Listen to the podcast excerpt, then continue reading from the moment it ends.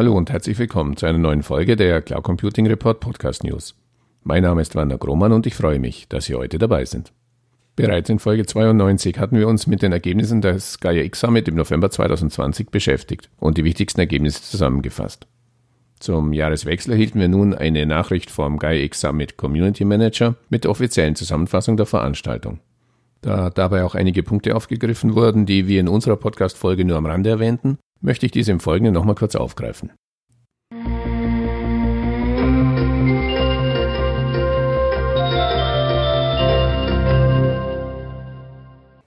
Laut Veranstalter hatten sich für den zweitägigen Online-Event 5400 Teilnehmer angemeldet.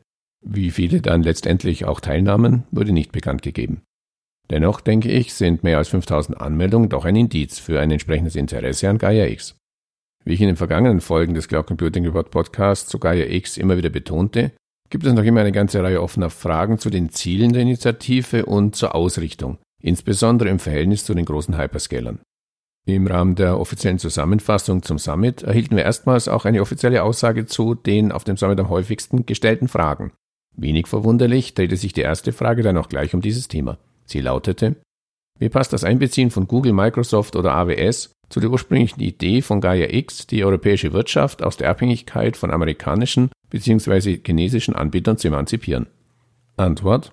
Um die nächste Generation einer europäischen digitalen Infrastruktur zu realisieren, ist es entscheidend, jede Stimme zu berücksichtigen und in die Debatte einzubeziehen. Gaia X fühlt sich den europäischen Werten verpflichtet und versteht sich als ein gemeinschaftlich getragenes und mitgestaltetes Projekt. In diesem Sinne muss Gaia X jede Stimme in die laufende Diskussion einbeziehen und darf keine interessierte Partei ausschließen. Die GAIA-X AESPL in Gründung ist der festen Überzeugung, dass GAFA, Google, Apple, Facebook, Amazon und einige der BATX-Unternehmen, Baidu, Alibaba, Tencent, Xiaomi, mit ihren spezifischen technischen Fähigkeiten und Erfahrungen zu GAIA-X und seinem nachhaltigen Erfolg beitragen werden. Nun gut, das klingt auch nicht viel anders als das, was ich mir als Ergebnis zum Summit aus meinen eigenen Fingern gesogen hatte.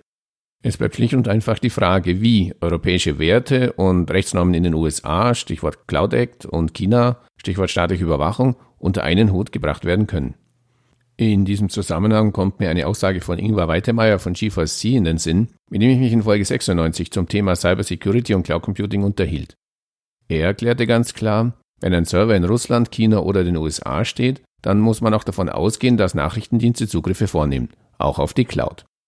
Doch zurück zu Gaia X und den Hyperscalern. Nun stellt sich in einem zweiten Schritt natürlich die Frage, wie weit das Einbeziehen der großen Hyperscaler geht. Darauf zielte eine weitere der am häufigsten gestellten Fragen auf dem Summit ab, die lautete, kann auch ein nicht-europäisches Unternehmen Mitglied bei Gaia X werden? Und falls ja, wo liegt dann die Datenhoheit? Offizielle Antwort von Gaia X Seite. Gaia X ist offen für Unternehmen und Mitwirkende aus der ganzen Welt, die die europäischen Werte und Ziele der Datensouveränität und Verfügbarkeit teilen. Die Verwaltung und Regulierung der Daten unterliegt jedoch europäischen Gesetzen. Um in den Vorstand der GAIX-AISBL in Gründung gewählt zu werden oder ihm anzugehören, ist es zwingend erforderlich, einen Sitz in Europa zu haben. GAIX ermöglicht es dem Dateneigner, der souverän über seine Daten zu bleiben. Na super, würde ich aus Hyperscaler Sicht da sagen. Mein Know-how und meine Erfahrungen darf ich rausrücken, mit entscheiden darf ich allerdings nichts. Wie sich das auf die Motivation auswirkt, kann sich jeder selbst ausrechnen. Auf der anderen Seite, liebe GaiaX-Organisatoren, glaubt ihr wirklich, dass es möglich ist, amerikanische und chinesische Cloud-Service-Provider in GaiaX zu integrieren, ohne dass NSA oder der chinesische Staat mithören? Asiaten lächeln ja gerne. Wenn wir jetzt Video statt Audio-Podcast machen würden, könnten Sie sehen, dass auch mir gerade ein Grinsen über das Gesicht huscht. Wer glaubt denn sowas? Ich bin wirklich gespannt, wie dieses Thema am Ende ausgeht.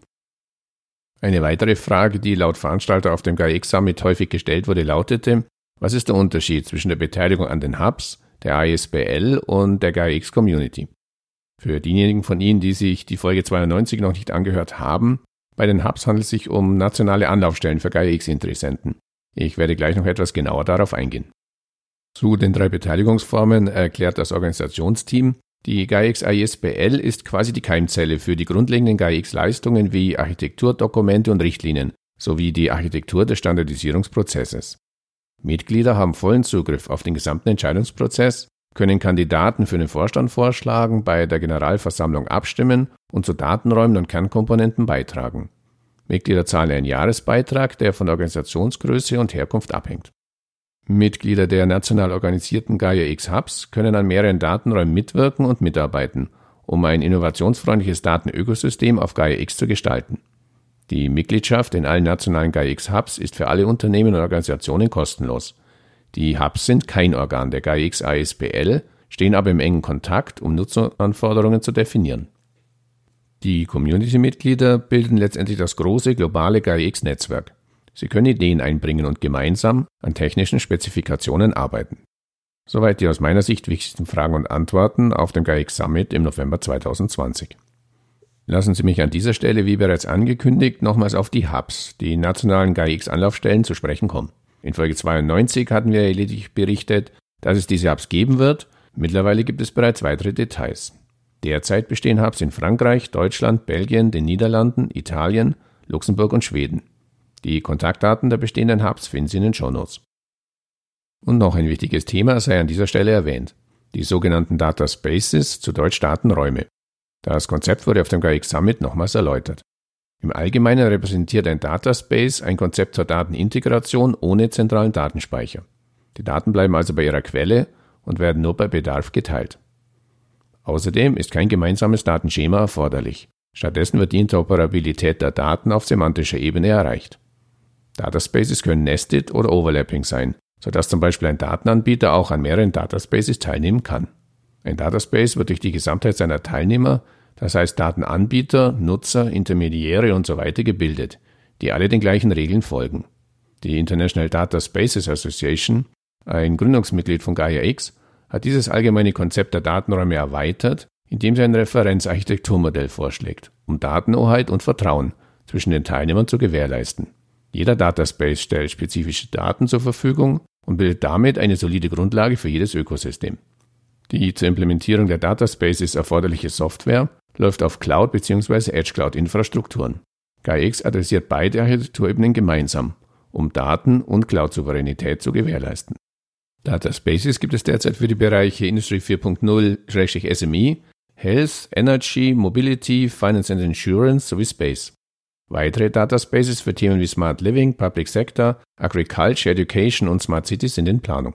Wer weitere Informationen zu den Dataspaces benötigt, kann diese unter contact at datainfrastructure.eu anfordern. Bleibt am Ende der Ausblick auf die weiteren Termine. Im Januar fand ein Mitglied-Event zum Update für die Policy Rules statt. Für Februar ist eine für alle offene Veranstaltung zum Thema Economy of Data und Tokenomics sowie ein Data X Technical Deep Dive geplant. Im März soll es dann ein Event zum Thema Edge Cloud geben. Soweit unser etwas ausführlicher Rückblick auf den GAIX Summit vom letzten Jahr. Eines wird auch an dieser Stelle wieder deutlich. Für die Organisatoren von GAIX bleibt noch eine ganze Menge zu tun. Ich bin auf jeden Fall gespannt, wie es mit der europäischen Datencloud weitergeht. Wir halten Sie hier im Cloud Computing Report Podcast auf jeden Fall auf dem Laufenden.